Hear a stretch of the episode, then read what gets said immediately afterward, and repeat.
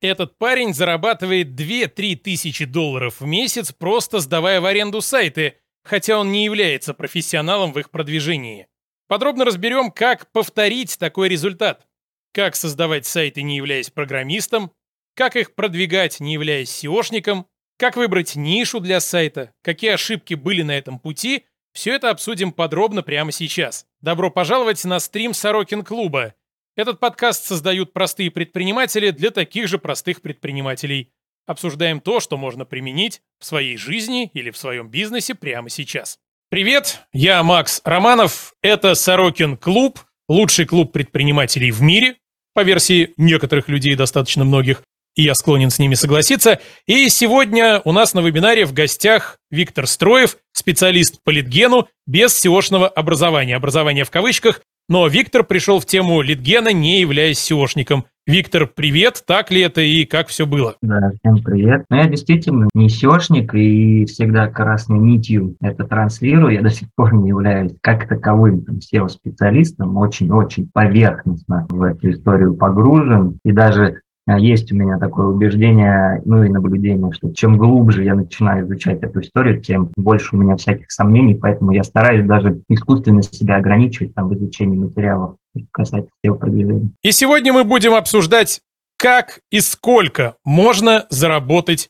на литгене. Тема нетривиальная. Сейчас литген у многих на слуху, но не все знают, что это, с чем его едят, как его готовить. Литген – это лидогенерация, литген – сокращение. Лидогенерация, то есть поставка заявок заказчику. Виктор, расскажи вкратце, как ты к этому пришел? Почему тебя вообще посетила мысль кому-то поставлять какие-то заявки? История достаточно простая. Если память мне не изменяет, я с 2015 года по середину 2020 года занимался вообще фрилансом, настраивал контекстную рекламу, причем занимался только Яндексом. Google тоже никогда не изучал, даже не умел там контекст настраивать. В общем, ну, обычный такой среднестатистический фрилансер, там где-то на биржах брал заказы, какие-то статьи там публиковал том же VC, там, на Ягре, как-то оттуда приходили клиенты. Вот обычная жизнь, в общем, среднестатистического фрилансера, там без выходных, без продуху, постоянным поиском клиентов все новых и новых. Ну, из разряда, знаешь, предоплату получил, там, работу сделал, выдохнул, а дальше пошло или не пошло. Вот. И я, собственно, вопросом задался однажды, как мне остаться там плюс-минус вот в этой же теме, с трафиком имею в виду, и родилась вот эта идея в голове, а есть ли место быть, а, делать сайты под аренду, чтобы давать их в аренду. Я эту идею, в общем, вынашивал год, но, как известно, все, что мы придумываем, давно уже придумано, пытался найти информацию по этому поводу, ее на тот момент достаточно мало было, были какие-то мануалы, там у кого-то я что-то читал, но очень мало именно про формат аренды. Год я эту идею вынашивал, год там закрывал какие-то хвосты по своим клиентам, по контексту, ну и в итоге просто с плеча рубанул, всем все объяснил, всех довел до конца, что я больше э, там директором не занимаюсь, на заказ не работаю и вник, в общем, в историю аренды сайта. И так как я все что ничего не понимал на тот момент, часто если поверхностно, тогда-то вообще ничего не понимал. Были, то есть первые полгода я вообще работал такую холостую, то есть я делал какие-то проекты, не понимая там, как ниши искать, что это все из себя представляет. Ну, вплоть до того, как, как title на сайте написать, тоже понимания не было. Вот и полгода работал просто в холостую, делал какие-то проекты, которые, естественно, никак не, не, не зашли. Первые полгода ты работал очень вяло, потом полгода ты, по-моему, вообще не работал. Мы с тобой обсуждали это в свое время, да? То есть, по сути, первый год у тебя прошел... То есть, ты сначала год готовился, потом год у тебя прошел почти в холостую, и только вот потом, полтора года назад, ты начал работать по-взрослому, правильно? Ну, сейчас смотри, история, вот если э, в хронологическом порядке. Август 2020 года, да, я все, закрыл все хвосты там по своим клиентам и ну, в головой вот в эту историю, типа, делаю, делаю сайт, и теперь хотел, я сразу понимал, что я хочу получать трафик из SEO, потому что у меня просто тупо не было денег на то, чтобы закупать контекст. То есть у меня выбора как бы не было. А в SEO я не понимаю. Соответственно, первые полгода на бум я делал какие-то сайты, как-то там их наполнял, не понимаю, как это все работает. А, финансов никаких не приносило, все там эти проекты были а, закрыты. Потом э, совершенно случайным образом я наткнулся на нишу, ну все ее знают, там кто канал, канал читает, заезды на участок совершенно случайно, я просто обратил внимание, что в этой нише там в Питере а топ было забит лендингами, ну, самыми обычными. Ну, я подумал, ну, наверное, если топ выглядит так, то у меня должно получиться. У меня, собственно, получилось. То есть я в этой теме сделал сайт, он достаточно быстро попал в топ, и тут-то я смекнул. Я потом нашел своего первого партнера под этот сайт. Ну, просто посмотрел, там, ВКонтакте его, по-моему, находил. Посмотрел, кто, какие компании там подобными услугами занимаются. Я ему списался, Дмитрий его зовут, он меня на встречу пригласил. Я, соответственно, все схемы еще не понимал. Он мне предложил вообще за процент работать.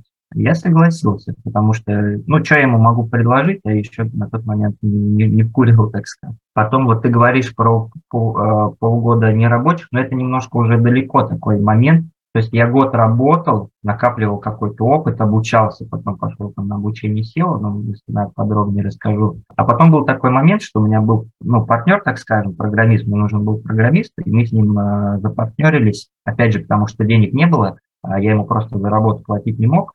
Ну и предложил такую историю, что вот будем пытаться там выводить сайты в топ, сдавать их э, в аренду, деньги там пополам. У нас в итоге потом разошлись пути, и так получилось, что да, полгода я не работал.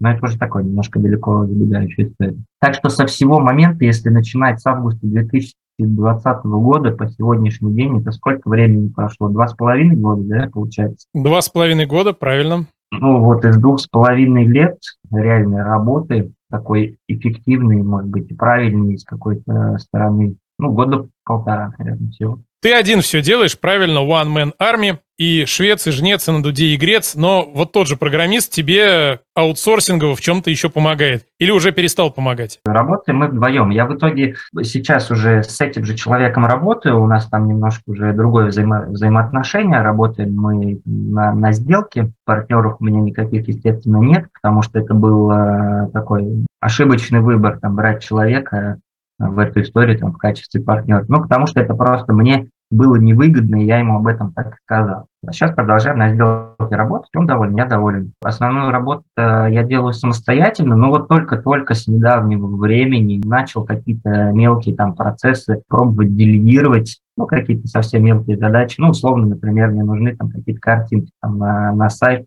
каталог. Я сам заниматься этим не хочу, человека нашел. А так, в основном, да, пока что продолжаю работать один. И, в принципе, мне от этого кайфово. Хотя уже ловлю себя на мысли, что во-первых, э, делегировать это прикольно, много, ну, вот это особенно рутинные задачи. А во-вторых, ну, если я хочу расти в финансовом, да, отношении, то, видимо, я не обойдусь не то чтобы без команды, сколько, конечно, без э, делегирования вот хотя бы каких-то мелких таких вещей. Как бы я не хотел остаться в режиме вот одиночки, я действительно очень не люблю там и не умею строить команды, и мне это не очень нужно. Но все равно так или иначе приходится каких-то людей брать в помощники. Ты, наверное, проводил расчеты?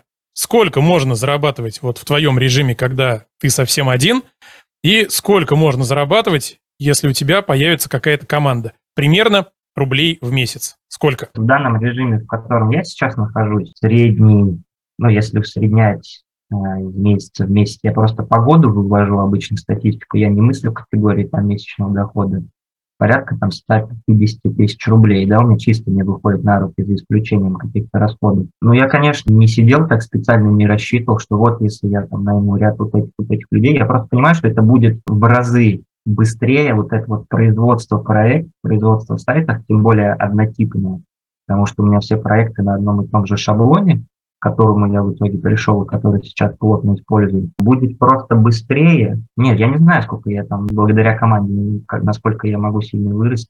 Ведь, слушай, эффект отложенный, понимаешь, я вот только буквально тоже пару дней назад об этом задумался, что я сейчас деньги вкладываю, в принципе, заработки у меня достаточно скромные, и я каждое вложение пока еще ощущаю на себе. Я вот там в этом месяце, например, вложил 50 тысяч рублей в будущие проекты, а эффект отложенный, там у меня первый может быть возврат месяц через 3, через 4. И сейчас это ощущаю. Если я буду строить команду на данном моменте со своим уровнем заработка, ну, все равно, мне кажется, это будет какой-то букс, потому что просто нет такого объема финансов, чтобы прям очень, очень серьезно начать вот это производство на потоке. Но, но ты говоришь, что ты зарабатываешь 150 тысяч сейчас, но ведь каждый сделанный сайт, по идее, приближает тебя к увеличению доходов впоследствии. Ведь сейчас у тебя оно уже работает, а новые сайты будут приносить больше.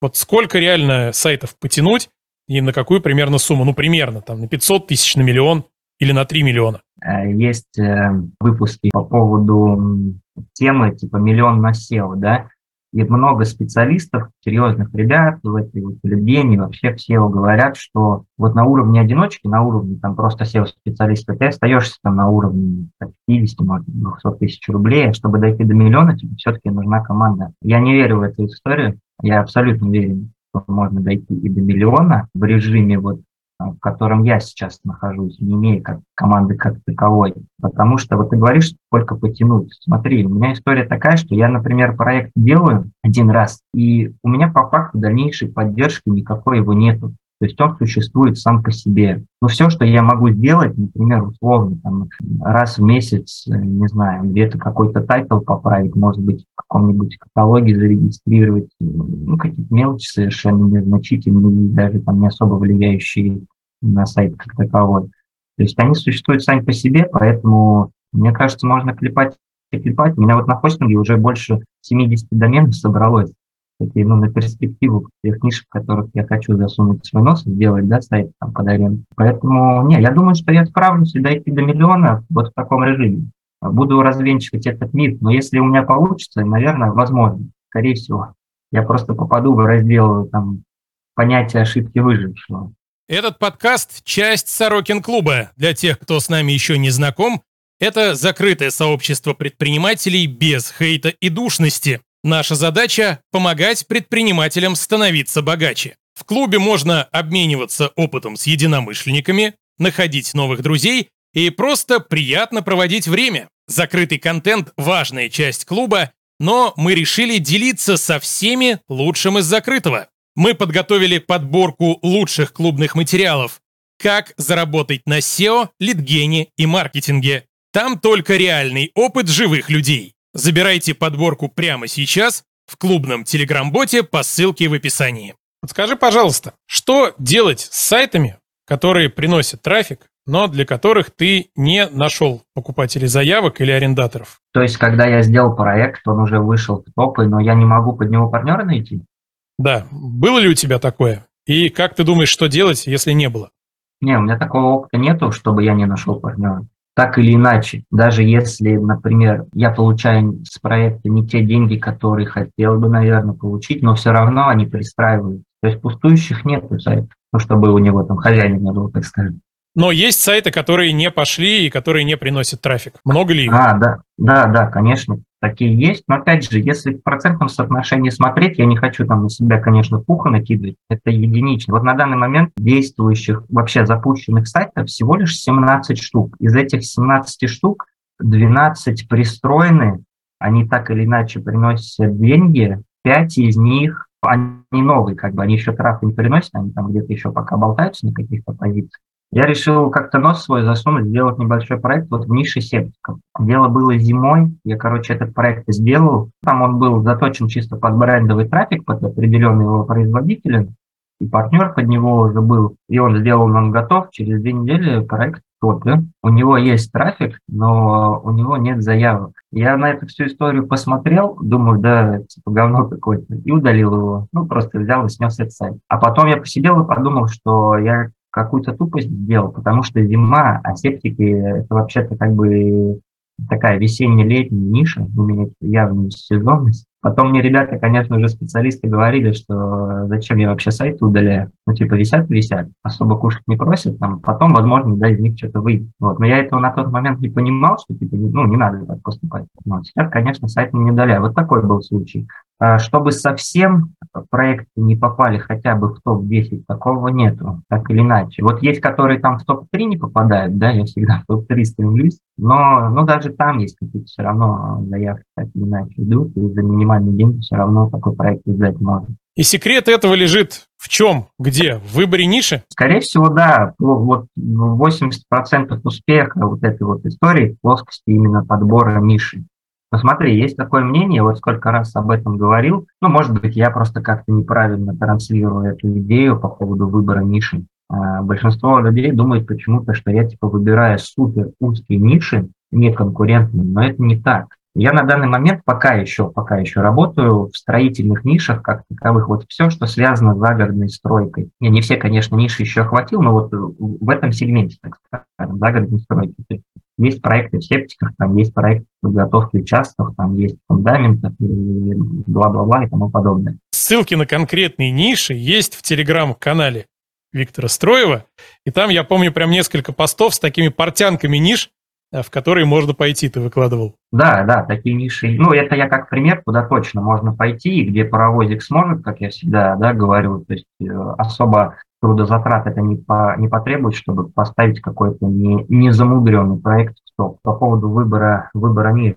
Э, я-то делаю проекты, они узкие как бы с точки зрения спецификации. Вот, например, у меня есть ниши там заездов на участок, уже 150 раз об этом сказал. Это не означает, что ниша плохая. То есть фишка в том, что если там нету большого количества трафика, а у всех моих проектов нет большого количества трафика, у меня на пике там в летний период, когда стройка, да, ну, спрос на различные там строительные услуги процветает, ну, ну сайты посещают каждый по отдельности там 500, вообще потолок 700 человек в месяц. То есть по факту это ни о чем. Но перекрывается вот эта узость, так сказать, этих тематик, перекрывается просто средним чеком.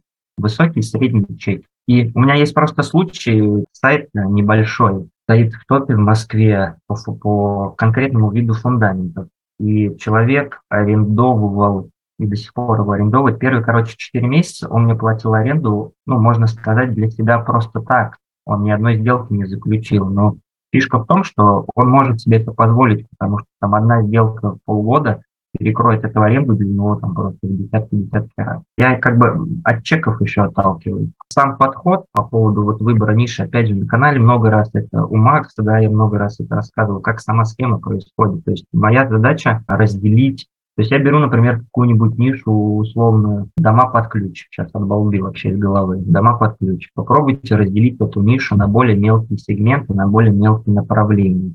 Ну, там, например, можно по конкретным, пойти по конкретным архитектурным формам, там, по этажности, там, еще по каким-то, по видам материалов, из чего делать эти дома и посмотреть просто беглым взглядом, из чего там топ Яндекса состоит. Даже не пользуясь такими там сервисами, сервисами для аналитики конкуренции, я этим ничем не пользуюсь, просто смотрю вот в данный момент, что, что мне выдал там по тем или иным запросам Яндекс.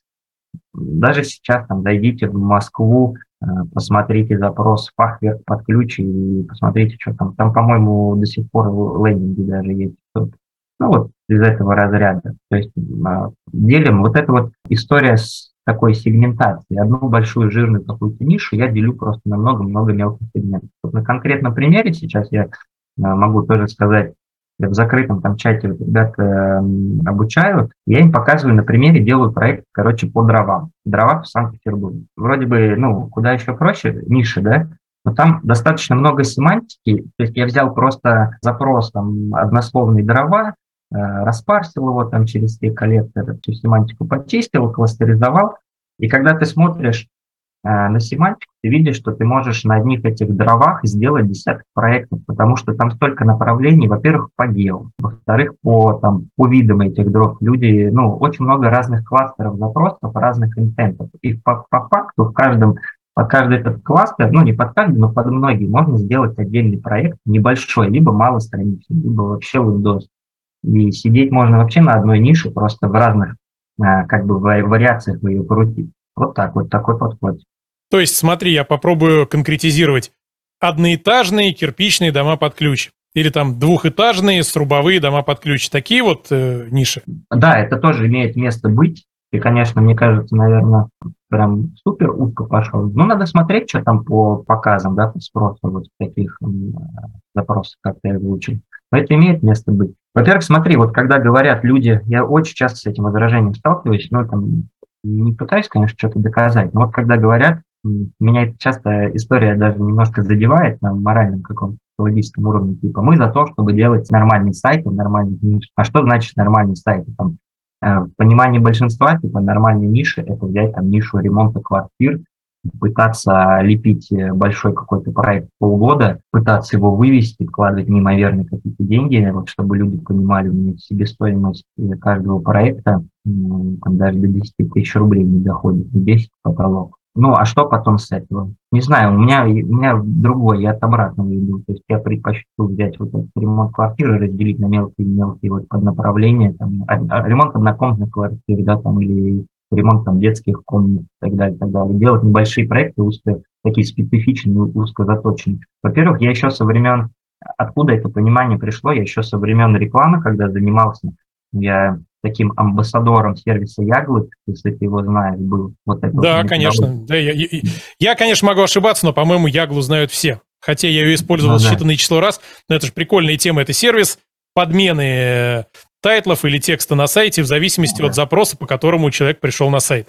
Методология вот этой гиперсегментации, я тогда ей очень проникся, ну и плотно, плотно ее изучал, использовал, и она реально работает. Но мы же, например, даже вот касаемо поиска, я сколько статей на этот счет прочитал, сколько мнения слышал. Действительно так. Например, а, как правило, вот эти вот все жирные запросы, которые все хотят видеть в своих токах, типа условный фундамент под ключ, как правило, они не приносят хороших конверсий, имеют низкие конверсии, тем более уже, ну, в лида, а тем более продажи там вообще какие-то 0,05%. И самые конверсионные запросы, как правило, это достаточно ну, не специфичные, там, с большими, конкретные, очень конкретные запросы. Я, например, свой дом также покупал. Мне, мне нужна была конкретика. Одноэтажный, там, стиле хаус, там, из конкретного материала и так далее, и так далее. Вот, то есть я иду таким путем вот этой гиперсегментации. Во-первых, сайты вот такие небольшие, они совсем... А, я даже в последнее время лендинги делаю, они тоже встают в топ на удивление, там многие но такие вот специфичные сайты в плане как бы специализирования, так скажем. Вот мы занимаемся только типа вот этим. Они хорошо работают в плане конверсии, в плане там дальнейшей потом продажи уже, ну, уже там дальше партнер работает, понятно, по воронке, да. По каким ты работаешь регионам, какие предпочтительнее, и делаешь ли сетки сайтов, например, фундамент для дома по всей России? На данный момент работаю я исключительно Санкт-Петербургом и Москвой. Сейчас расскажу, почему так. Я изначально, когда в эту историю заходил, естественно, никакого опыта по SEO, и мне казалось, казалось, ключевое на тот момент, что буду я делать сайты в регионах, в каких-то небольших городах, там типа на 300 тысяч, 500 тысяч населения, потому что там не конкурентная выдача, и типа, скорее всего, у меня даже без знаний там что-то получится. Оно так и было, но все разбивалось на моменте поиска партнеров в регионах ни в коем случае не хочу обижать представителей там, малого бизнеса ну, в регионах, но проблема в том, что я проделал огромное количество общений, звонков ребятам в разных нишах, э, с разных городов. Очень скептично, очень скептично люди принимают эту историю в любом формате, там, будь то аренда, про, про аренду вообще, наверное, не понимает, что, что я пытаюсь им донести. И все видят в этом какой-то какой обман, какое-то ну, вот, недоверие. И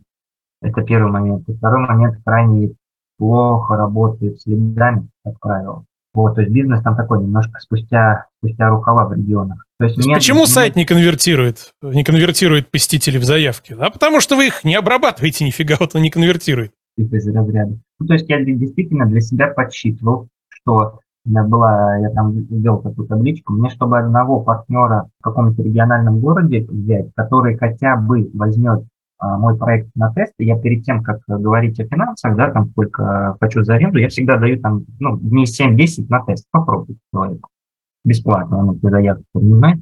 Так вот, чтобы мне в регионах одного потенциального партнера взять на тест, мне надо было 10 звонков сделать, а в Москве или Питере я делаю там 2-3 звонка. То есть тут просто быстрее это все и намного восприимчивее любой формат легенды как бы принимается предпринимателями вот я решил поэтому сосредоточиться на Питере, Москве, делать проект под эти города, потому что проще находить э, тех, кому они нужны. И звонишь ты значит... по тем компаниям, которые находятся в спецразмещении Яндекс Директа, грубо говоря, да? Ну, да, ты уже, ты уже схему знаешь.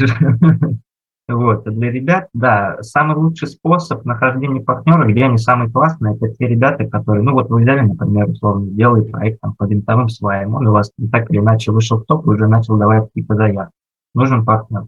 Вот я первым делом пойду, забью там Яндекс запрос, там винтовые сваи цена, да, ну какой-то коммерческий, посмотрю, э, кто в спецразмещении Яндекса рекламируется. И вот это будут самые адекватные ребята, как правило. Им не нужно ничего доказывать, им не нужно ничего объяснять, они уже деньги вкладывают в рекламу, они, скорее всего, понимают, о чем ты ведешь речь, они, скорее всего, попробуют взять на тест, и среди них будет, будет тот партнер, с кем у вас получится долгосрочные отношения. Вот всякие различные площадки, типа там Авито, Яндекс.Услуг, там Профи.ру, там ремонт, что-то, я не советую использовать. Там то же самое, вот как с региональными представителями бизнеса, очень трудно договариваться, тоже все очень скептичными, хотят и так и так. Я не говорю о том, что там нету, э, нету предпринимателей, они там есть, в регионах есть классные ребята э, предприниматели. Просто вопрос как бы э, выбора, ну, выбора он происходит дольше и проблематичнее, чем в столице. Какая лучшая модель монетизации? Продажа лидов поштучно, работа за процент или сдача сайта в аренду как есть? Высоты небольшого опыта. Я все-таки топлю больше за формат именно сдавать в аренду. Почему? Потому что это психологически самый комфортный формат. Ты его сдал, человек тебе платит ежемесячно, никаких возражений к тебе, и у тебя никаких возражений к партнеру, и ты не сидишь там каждую неделю не делаешь сверху отчетов, сколько народу позвонило, а лиды вообще качественные, некачественные там, и так далее, и так далее. Это удобный психологический формат. Вот. Но он, возможно, не самый выгодный. Он точно не самый выгодный. А, выгоднее всего работать за процент от продаж, у меня один единственный партнер, с кем я работаю за процент от продаж. Вот я изначально, да, историю рассказывал, я как к нему пришел, мы так уже до сих пор с ним и работаем. И, э, ну, разные проекты под одного, одного него делаю. Но это такой, работать за процент от продаж, это такой исключительный случай. Мне просто повезло. То есть мне вот э, там через полгода моих э, трений, каких-то попыток э, непонятных, мне просто повезло его найти случайным образом, там, его первый наткнулся, и он первый откликнулся, и он первый партнером стал. Очень грамотный мужик, у него достаточно серьезная компания, у него есть там CRM-системы, все внедрено, он постоянно занимается отделом продаж, и он очень открытый, главное. Он давно там доступ к CRM-системе. Я вижу все сделки не только свои, а вообще всех его таких же ребят, как я он в этом плане открытый. То есть работать с такими людьми выгодно, крайне выгодно за процент с продаж. Они платят, они не жмотят, не зажимают, не выжимают тебя, и хорошие отношения складываются. Но таких крайне мало. Я когда звоню, как правило, как происходит, вот я когда звоню искать партнера, и я начинаю говорить, или даже после того, как они уже попробовали тест, мы начинаем обсуждать вопрос финансов, и говорят, формат аренды, типа вот вы ежемесячно платите фикс пытаются, в 90% случаев пытаются меня сподвигнуть на процент с продаж. Но когда ты заводишь разговор о том, каким образом вы мне предоставите эту прозрачность, все молчат. Никто не может предоставить прозрачность. И вопросы, в принципе, отпадают. Вот и все. Остается формат аренды. То есть таких ребят можно находить, конечно, кто за процент э, готов работать и кто открыть. Но, по всей видимости, их крайне мало. По поводу лидов тоже такой опыт был. Интересная история со своим, опять же, вот этим первым партнером в начале пути, вместо того, чтобы заниматься своими прямыми обязанностями, там, делать все новые новые проекты, я мучил этого человека, я постоянно слушал в CRM-системе там звонки, как, как менеджеры общаются по моим лидам, там, хорошо, нехорошо, и постоянно ему какие-то замечания делал. В общем, полной ерундой занимался, вместо того, чтобы э, делать дело нормально. Я потом в итоге плюнул и никому не советую. То есть надо отпускать ситуацию. Отдали проект там, в аренду или за. Все, отпускайте ситуацию, делайте другие свои дела, которых вы компетентны. Так вот, а, прошло какое-то время, мы с ним работали, работали, я говорю, давай попробуем работать за лиды. Он мне сказал, говорит, ошибку делаешь, ну типа, давай попробуем, как хочешь. Он, он типа открыт к любой информации. И все, и мы так, э, а, типа, обозначили цену за лида, там, по-моему, то ли 300, то ли 50 рублей было, я уже еще не помню. И так проработали две недели. Классный формат. Он мне очень понравился тем, что ты каждый день фактически плюс-минус понимаешь, сколько ты заработал. То есть, ну вот пришло там 5 лидов, ну отлично, у тебя, значит, сегодня там полторашка твоя, да, на кармане. Вот, а мы с ним расчет раз в неделю видим. Вот в этом плане классный формат он прогнозируемый, когда ты продаешь лиды. Э, ну, можно так сказать, прогнозируемый, его можно посчитать, потому что за процент от продаж это как пальцем в небо. Вот он меня, например, э, Дима, да, партнерский, на процент сижу, он меня раз в месяц рассчитывает, и то у нас э, как бы отложенные платежи, он меня там рассчитывает в середине, например, вот февраля, за январь будет только. Но мы друг другу доверяем, уже давно работаем, поэтому ну, нормально. Так вот, про лиды. Короче, работали мы так две недели с ним. Я в один момент просто думаю, дай-ка я зайду в CRM-систему, посмотрю, а что вообще за сделки проходили по этим видам? И как один из показателей, ну, показательных таких, вернее, моментов, я увидел, что прошла сделка стоимостью 700 с чем-то тысяч рублей, то есть потенциально я тогда потерял там чуть-чуть больше 70 тысяч рублей на комиссии. А он у меня этот лид купил там за 350 рублей, понимаешь? Ну, зато спокойно зарабатывал по полторы тысячи в неделю. Да, да, да. То есть мне не было обидно, это была очень смешная ситуация, я ему об этом сказал, он говорит, ну вот, вот о чем я тебе и твердил. Ну, ну ладно, давай возвращаться на проценты, вот так мы с ним работаем. Вот, но так, э, это исключительно, еще раз скажу, случай работы за процент продаж очень сильно зависит. Если удастся, если поведет найти такого открытого партнера, ну да. А так, ну, я топлю именно за формат аренды, потому что продажа лидов подразумевает под собой ведение статистики, нужно считать, подсчитывать, еще потом и спорить с партнером э, качественные, некачественные лиды. Я просто не хочу этих времени с человеком, то есть мне проще раз в неделю спросить, как у него дела и все ли хорошо, чем ну, заниматься вот такими вот гнусными, как мне кажется, вещами. Ну и если говорить про процент от продаж, там же ведь вопрос не только в прозрачности, насколько они честны с тобой, там еще и вопрос в их ответственности. Если они с тобой работают за процент, то по сути каждая твоя заявка для них бесплатна. И они могут к ней отнестись очень наплевательски, не прозвонить, или забыть что-нибудь там, или, ну, как угодно. Ну, типа, на халяву пришло, что там переживать. Да. Если у них процессы не отлажены, то, то есть вопрос даже не в честности, а просто в ответственности и профессионализме. И ты становишься заложником их ответственности, на которую ты никак не можешь повлиять вообще. Еще и заложником их компетенций.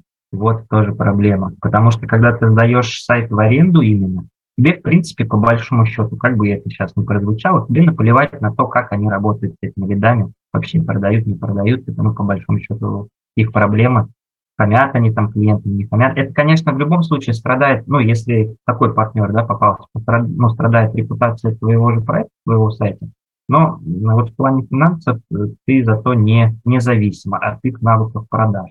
Вот в проценте от продаж и и, наверное, в работе за лиды все-таки есть вот эта зависимость от навыков партнера. Как выбираешь нишу? Например, ты выбрал хорошую нишу, в ней маленькая конкуренция, все как надо, все делаешь и предполагаем, что клиент всегда найдется. Или ты более детально изучаешь нишу не только с позиции SEO, там сложности продвижения, но также смотришь, есть ли в нише твои будущие партнеры, есть ли там директ, крутят ли его, не крутят.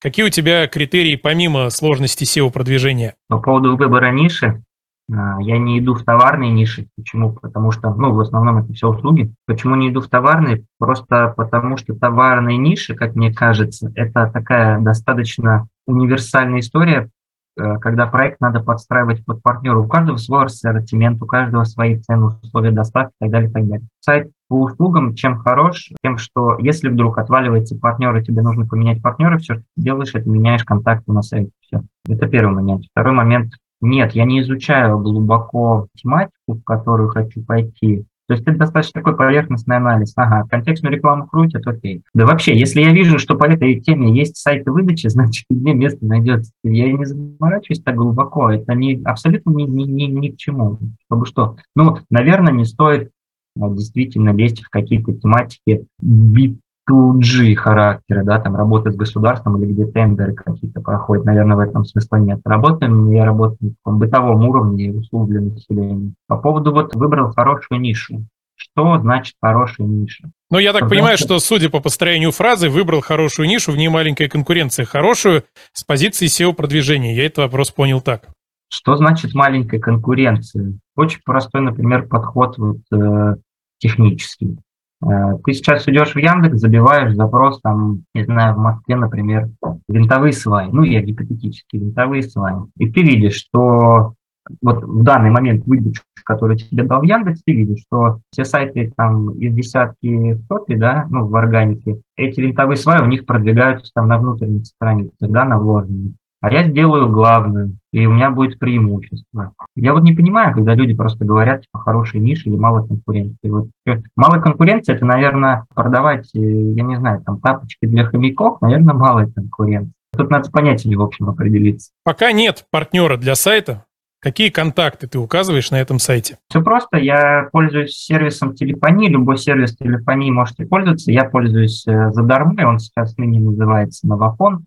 Мне название поменяли. Беру номер там в аренду, как правило, городской, ставлю его на сайт, делаю переадресацию на свой личный, пока партнера нет. Это то, что касается телефона. То, что касается адреса от балды, вообще пишешь адрес, реквизиты можешь написать от балды. Есть мнение, что типа, если на сайте реквизиты, ну там ИНН, еще такие вещи какие-то типа несуществующие, то якобы поисковик, там, ну, Яндекс за это э, не бустит или там понижает, а когда ты ставишь настоящие реквизиты, то типа бустит тебя. Но я не замечал, я специально не, не наблюдал, в общем, я не парюсь по таким моментам. То есть я пишу, если партнера нет, я пишу фейковые вообще данные, ну, кроме телефона, да, когда партнер находится, все меняем на его данные, как бы никаких проблем. Это же свежая тема из твоего телеграм-канала с левым ИННом на реально работающем сайте, на котором у тебя уже там, я так понимаю, заявки клиенты идут. У меня там больно красивый ИНН написано. Я спросил, а, а что, такие ИНН сейчас выдают или как? Тут оказалось, что это какой-то от балды вообще ИНН написан. Да, да. Я да, вообще, а там оказывается, я потом после этого вопроса пошел проверять, кстати, что у меня за ИНН. Оказывается, он, такой ННН есть, но там какая-то закрытая организация, то есть совершенно случайным образом. Но я, кстати, этот проект, я-то это не мой проект, я его делал для хорошего товарища, он попросил. Он просто уже, наверное, не, не соврать, больше недели все не может мне эти скинуть. Ну, ну, это его был проблема. А то там такой красивый НН, я уже подумал, неужели налоговая стала продавать красивые номера, и ННчики, как продаются автомобильные номера. Типа вот там пятерки, семерки, все красиво, ровно. Так что ответ на вопрос, какие данные и влияет ли это. Ну вот, как видим, какой-то посторонний ИНН на сайте особо-то и не сказывается. Да, да. Нет партнера, ничего страшного. Пишите, что хотите, потом найдете, поставите. И я поделюсь своим опытом работы в провинции. Я тоже пытался заниматься литгеном у себя в регионе, в Самарской области. Ну, как правило, почти никому ничего нафиг не надо. То есть, например, если мы идем а, в нишу грузоперевозок, у меня была своя воровайка, но она была маленькая, пятитонник э, с трехтонной стрелой, а заявки приходили на все подряд э, грузовики. Вот идешь ты к партнерам и говоришь, друзья, давайте с вами работать за процент. Там, за 10% они не соглашаются, и даже за 5% не соглашаются. Они говорят, ну слушай, у нас цены у всех одинаковые, цены рыночные, ты знаешь, вот все, что ты накрутишь сверху этой цены, передавая заявку нам, мы тебе передадим. Без обмана. Ну, действительно, без обмана передают, но прикол в том, что когда ты прикручиваешь что-то сверху к этой цене, ты выпадаешь из рынка. А человек, который ищет воровайку, перевести там что угодно, поддоны с кирпичом, с блоками или гараж, он прозвонит несколько объявлений и, ну, явно отсеет то, что будет выделяться из рынка. То есть получается, что я не получу свой процент, и вот эти люди, с которыми я мог бы поработать, не получат свою заявку. Но им это нафиг не надо. Они говорят, вот у нас типа обычная ставка, за процент мы не работаем, а сверху там сколько накрутишь, столько мы тебе и заплатим. Ну и, что? Ну в итоге, да, кто-то и соглашается на такие накрученные условия, но на этом теряется просто куча заявок, которые могли бы пойти в работу. Или в нише ремонта газовых котлов и прочего газового оборудования мы работали с партнером. Никому не нужны эти заявки, они даже не прозванивают, с ними договариваешься, с этими мастерами, что вот мы будем передавать вам заявки вы будете работать, отдавать нам процент, скидываешь им номер, они его даже не прозванивают. И в провинции такое повсеместно. У тебя такой же ведь был опыт? Ну да, да, практически. Просто я вот даже вчера, у меня еще с прошлого года человек, он попросил, там есть в Тюмени представительство, они вот как раз сваями занимаются, и он просил сделать там проект по в Тюмени. Я смотрю, захожу вот вчера буквально в телефонию, посмотреть, как, какие там за период пришли звоночки, и я понимаю, что там просто в статусе телефонии стоит, типа, не принято, отменен, не принято, занято, отменен. Ну, понимаешь, то есть вот качество работы, к сожалению.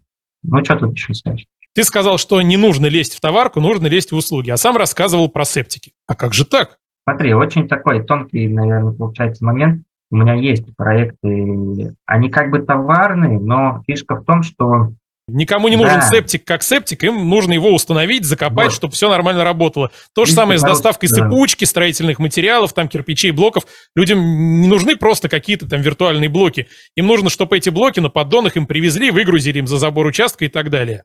Правильно? Да, да, ты вот за меня очень по-русски сказал, я думал, как это в слова перефразировать по факту покупает не продукт, а ну, в 90% случаев покупает услугу монтажа установки. А продукт это такой сопутствующий. Получи удобный расчетный счет в современном банке для предпринимателей. Тебе важно, чтобы у банка было удобное приложение? Человеческая поддержка 24 на 7 без надоевших чат-ботов? Выводить 700 тысяч рублей на карту физлица без лишних комиссий? Нужен хороший процент на остаток? Хочешь пользоваться бесплатной проверкой контрагентов или бухгалтерией? Мечтаешь о человеческом финмониторинге? Чтобы можно было просто по видеозвонку объяснить детали своих операций банку? Все это есть у наших партнеров. Бланк Банка. Они буквально переизобретают банк для бизнеса. Открой новый расчетный счет в удобном банке, и по промокоду Сорокин ты получишь 3 месяца крутого тарифа бесплатно. Узнай больше о Бланк-банке прямо сейчас. Ссылка в описании. Какими навыками нужно обладать, чтобы заниматься этой работой? Ну, видимо, редегенерацией. Уметь создавать и оптимизировать сайты? Продавать по телефону? Наверное, зависит от цели. То есть если, если Дарья хочет э, заниматься подобным в режиме там, самозанятости, типа как я сейчас нахожусь, да, какие, в любом случае я посоветую пойти обучиться базовым, базовым хотя бы навыкам SEO, ну, начать своими ручками делать эти сайты прозванивать там, потенциальных партнеров, то есть все, все, все этапы проходить. А если там задать уже как-то посерьезнее, делать, может быть, на каком-то промышленном этом масштабе, то, конечно, видимо, надо это все делегировать и нанимать людей. Мне просто комфортно, я почему в таком режиме нахожусь, мне комфортно в таком режиме, я не очень, я, во-первых, плохой ужасный руководитель, у меня был разный жизни опыт, там, и я не умею строить команду, у меня любое командное Э, общение всегда перерастает э, в дружбу, это понятно все, чем заканчивается. В общем, поэтому я в таком режиме остаюсь, а такой одиночкой, только какие-то очень мелкие рутинные задачи там. Ну и плюс slow living за городом. Тихая, спокойная, размеренная жизнь. Сколько часов да, в день работаешь? Ну, наверное, часика 4 точно, 3-4 точно. А, два дня в неделю я не работаю там по семейным моментам. У меня есть такое вот выражение любимое, типа, мой режим работы Акуна Матата, да, там некоторые о нем знают, но неправильно его понимают. Это режим работы, это не значит, что я мало работаю. Я вообще, ну, каждый день достаточно много, я бы сказал, работаю. Просто я стараюсь делать, искать вот эти вот 20% действий, да, по принципу Паретта, который дают 80% результата. Ну и вроде бы как бы нашел. То есть, чтобы там мой проект э, был, ну, скажем так, назовем его успешным, он там достаточно быстро встал в топ, должно там несколько факторов сойти, там в основном, конечно, это вот выбор ниш. Ты под каждый сайт заказываешь дизайн или все шаблонное? Ты вскользь уже затрагивал, расскажи, пожалуйста, подробнее. Нет, все, все шаблонное, просто вот последний шаблон, который я уже из проекта в проект э, использую, это уже не сосчитать на пальцах, наверное, какая операция, там, сколько раз все было перерисовано. А шаблон получился достаточно простым методом. Он достаточно такой, максимально, мне кажется, универсальный, его можно под любую услугу наполнить.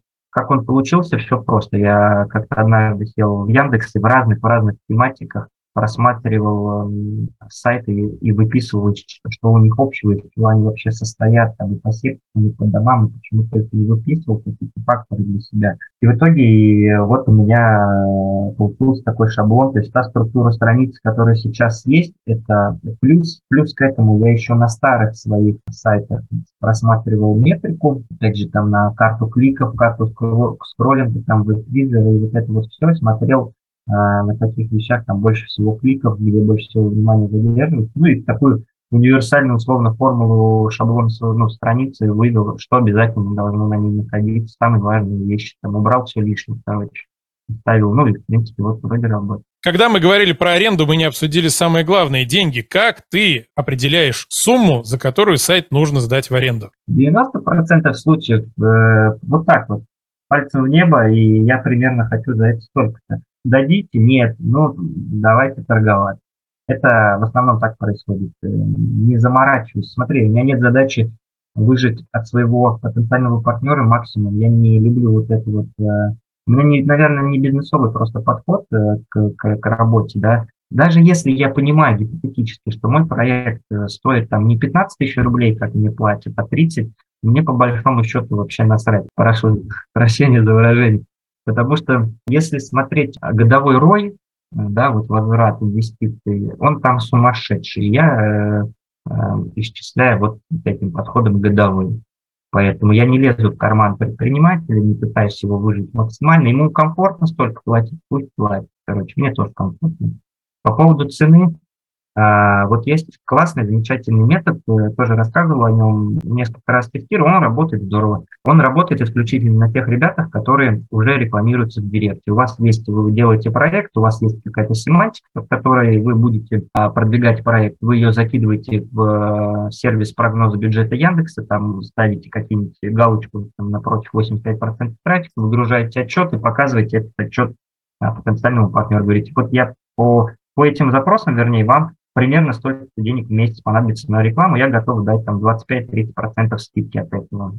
Хорошо работает, не надо ничего объяснять, все все понимают, среди тех ребят, кто деньги в рекламу платит. Скажи, чем ты, ну, как ты вообще к э, истории аренды сайтов пришел? Чем ты до этого занимался там, и, и как ты решил вдруг арендами, арендой именно заняться? До этого занимался пять лет, у меня было плотное, я фрилансер обычный был, занимался настройкой Яндекс Директа uh-huh. заказ, брал заказы там со всяких бирж. И вот тут у меня вилы просто уже встали работать, постоянно искать клиентов, работать с клиентами, плясать под их хотелки, отчитываться и так далее. У меня вот эта идея родилась в голове, типа, а есть ли место, ну, имеет ли место быть давать сайты в аренду? Как известно, все, что мы придумываем, давно уже придумано. Вот, я начал искать информацию, искал, искал, искал, ее очень было, было мало на тот момент, и я год решался, короче, к этой истории.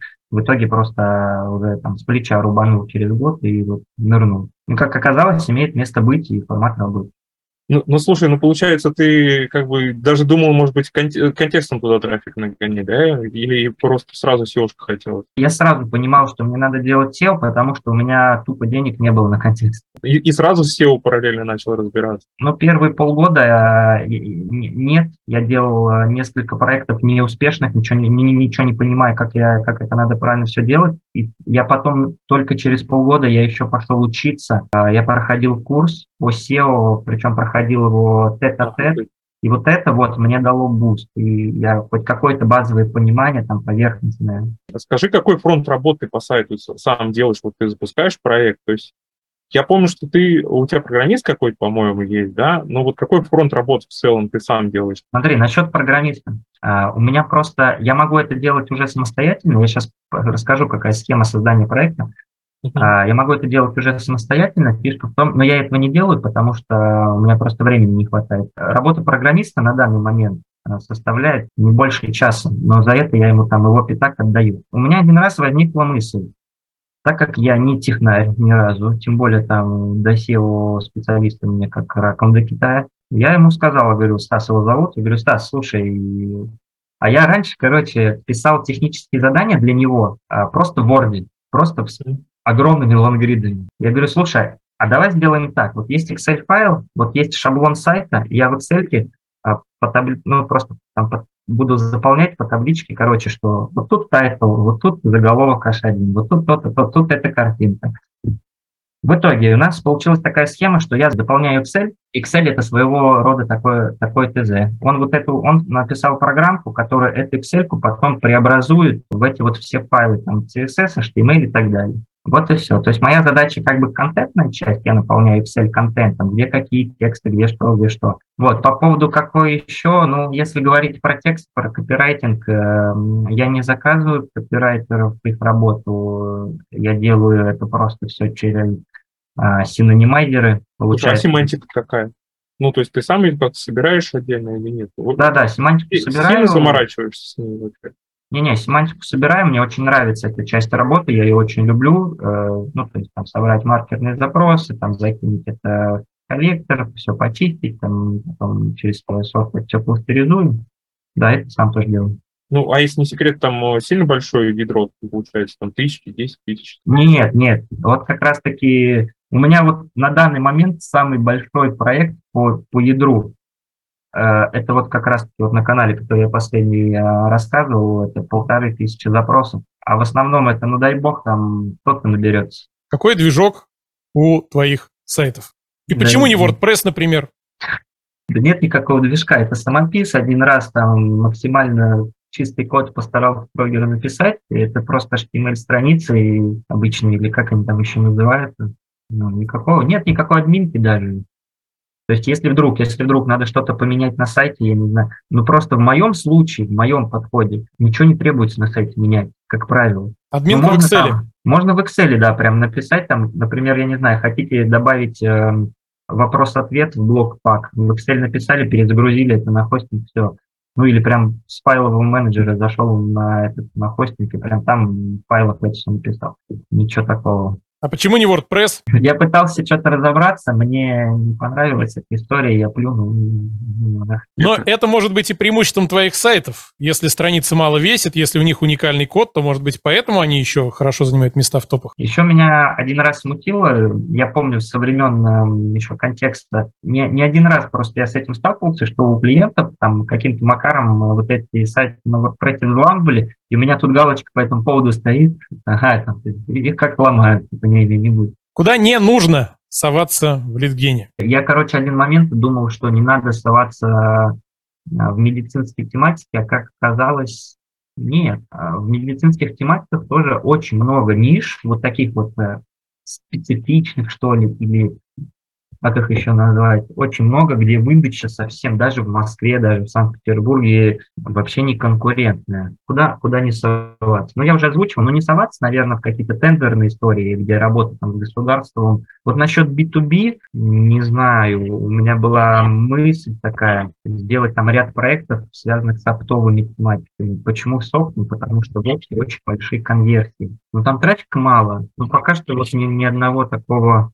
нет, я, есть один такой тестовый, короче, проект там по пенопласту оптом, но там так мало, мало лидов. А на пенопласте у тебя, если я правильно помню, было как раз, наверное, больше всего страниц. Ты там рассказывал, что у тебя какое-то количество SKU космическое там. Ну, это был, да, это был тест. Это вот когда мы с прогером сообразили вот эту историю с Excel, и нам нужно было протестировать, как можем ли мы там быстро эти страницы создавать. И там что-то на этом пенопласте тысячи полторы страниц, но они сделаны не под реальную семантику, э, хотя проиндексированы там, по, по конкретным товарам, по конкретным видам пенопласта, по размерам. Заявки тоже есть, позиции есть, но вот эта оптовая тематика, вот это вот B2B, в общем, я даже не знаю, куда, куда точно надо соваться, я не могу на этот вопрос ответить. Еще со самого опыта мало. Переходим к тематике обучения, менторства, наставничества. Оказываешь ли ты консультации? Начнем э, с такого, с более простого. Слушай, ну я специально консультации как услугу никогда не транслировал. Люди, конечно, там в личку пишут, что-то спрашивают, я всегда отвечу, но вот так, чтобы типа в виде услуги такого опыта нет. Но, но я, ты запустил да. обучение, насколько я знаю, и потом уже пожалел о том, что его запустил. Расскажи подробнее, как тебе живется в качестве наставника, который ведет людей за собой. Как оно ожидалось заранее, как оно оказалось на деле? Ты не прав, я не пожалел. Я, я напрягся. А, ну, значит, я неправильно сформулировал. Я потому что подумал, что вот то твое напряжение было как раз с сожалением, типа, нафига я в это ввязался вообще? Не-не, История простая, да, то есть я решил показать, и это своего рода эксперимент, то есть по посмотреть э, вообще, а то, что я делаю, оно массово может работать или нет. Э, в общем, да, набрал людей, там закрытый чат, показываю пошагово, там, как я все это делаю, они за мной повторяют. По поводу вот такого менторства, ну, первый момент на напряга был в том, что мне просто личку разорвали с вопросами. Я-то думал, там, ну, пусть там человек, может, 15-20 э, зайдет, и я с ними там спокойно поработаю. А там как бы больше сотни людей, и я офигел от этого момента, и потом просто типа, о, тормозить, я больше никого не беру. Э, первые три дня вот этих вот организационных каких-то были морально тяжелыми, потому что 100-500 вопросов, и ну, все это в личку, надо было каждого выслушать, каждому внимание делиться, я, конечно, обалдел. А потом все как-то уже достаточно быстро раз сошло на нет, когда все организационные вопросы были закрыты, все сошло ну, на такую тишину, и э, все там внимательно в ожидании там, э, уроков, так скажем. И сейчас нет, это сейчас превратилось э, в больше такое общение, мы там общаемся, делимся, угораем и между делом там смотрим уроки, так скажем. Между Хотя делом я... делаем что-то в направлении денег, да? Иногда. Да, да, да, да, да, да. Хотя я не скажу, что это прям типа курс какой-то, его там все курсом называют. Не, идея другая была, идея именно вот чата. Мне кажется, там собрались прям с публичного канала, ну вот там самая такая лояльная как будто аудитория собралась. А, вот момент такой заметил, э, ну, наверное, он был ожидаемый, но точно больше половины но странно все равно. Точно больше половины участников чата молчат вообще, абсолютно никак не высказываются. Я иногда задумываюсь, что они пришли, зачем, что они там Это я такой, я состою в этом чате, но мне некогда его читать, там столько сообщений, ну куда? Ей и так хватает работы без того. Иногда задаюсь вопросом, может, я что-то не так делаю, что-то для кого-то обидел или еще что-то. Можно я тут выскажусь, как этот человек с комьюнити, работающий постоянно, э, ребят, 90% любого комьюнити, любой группы собравшейся, молчуны, успокойтесь, все хорошо. Если у вас больше 90% еще, можно задаться, то есть там 99,9, вот тогда вопросы могут возникнуть. А если кто-то что-то говорит, что-то пишет, все окей. Есть Бывает, такое правило, правило одного процента, можешь погуглить, в Википедии есть. Нет, опыт, опыт интересный, прикольный, но большой вопрос, готов ли я его повторить, если честно. Видишь, это как получилось с моим публичным каналом. У меня было действительно искреннее желание его закрыть по причине того, что я до сих пор не очень понимаю, то есть вот я его вел, вел, вел этот канал. Я не очень понимаю, а что я еще типа нового могу дать вот в этом году. Вот что я еще могу нового выдать людям, потому что говорить постоянно об одном и том, ну что, ну сделал я там какой-то проект вот в этой нише, ну и что, ну кому это интересно. И вот я начал чесать репу, что в какую сторону дальше идти, как бы мне непонятно, какой контент выдавать, и поэтому сейчас там такие крайне редкие посты и что-то особо идеи нет. Я немного подредактирую формулировки. Ты хотел его не закрыть, не сделать канал закрытым, ты хотел его удалить. А, Но да, Телеграм да, тебе не позволил это сделать. Сказал, чувак, да. у тебя слишком много подписчиков, мы не дадим тебе это сделать. Я был удивлен, кстати, очень. И думаю, ну ладно, окей, сама судьба, значит. Ну и тоже, опять же, много народу, ну как, ну писали, писали в личку люди, типа, не закрывай канал, потому что э, его можно, типа, от начала до конца прочитать, там какие-то вещи найти. Думаю, ну ладно, продолжу, но типа, что с ним делать, с этим каналом, я пока не очень понимаю. Да пусть будет. Многим людям полезно будет зайти, прочитать твои посты, ведь, насколько я понимаю, в ближайшее время никакие больше наборы, ни на какие обучения не планируются, правильно?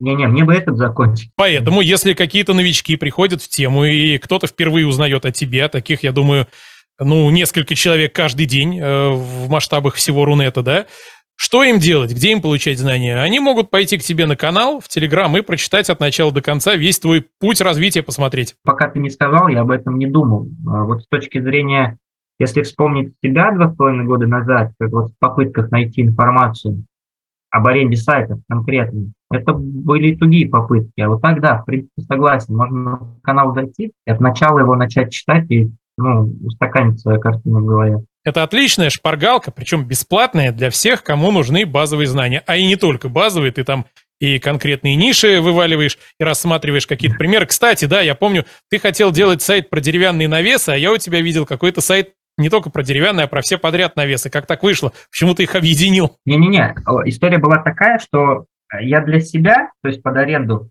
так и осталась эта мысль сделать специфичный, про деревянный навес конкретно. А вот этот проект, который про все навесы и обо всем, и, до, и, до, и здрасте, до свидания, это под э, знакомого. Они занимаются, у них производство там в Москве. Вот он попросил просто там попытаться по максимальному, по максимальному выгребсти там эту семантику по всем видам там, козырьков навеса сделать. Вот фишка вот этих узких ниш, я еще раз повторю, чтобы картинка сложилась. Нет задачи, абсолютно не нужно получать море трафика и тем более заявок, потому что весь вот этот минимальный трафик и немножко заявок, оно перекрывается средним чеком.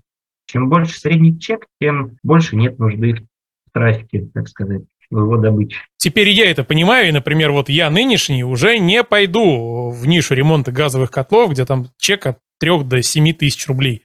Да нафиг надо. Тем более с таким наплевательским отношением к заявкам. Нужно идти куда-то, где средний чек там сотни, ну или хотя бы десятки тысяч рублей, чтобы и заказчику было выгодно у тебя арендовать сайт, и тебе, если вы работаете за ряды, тоже был интерес каким-то образом с ним взаимодействовать.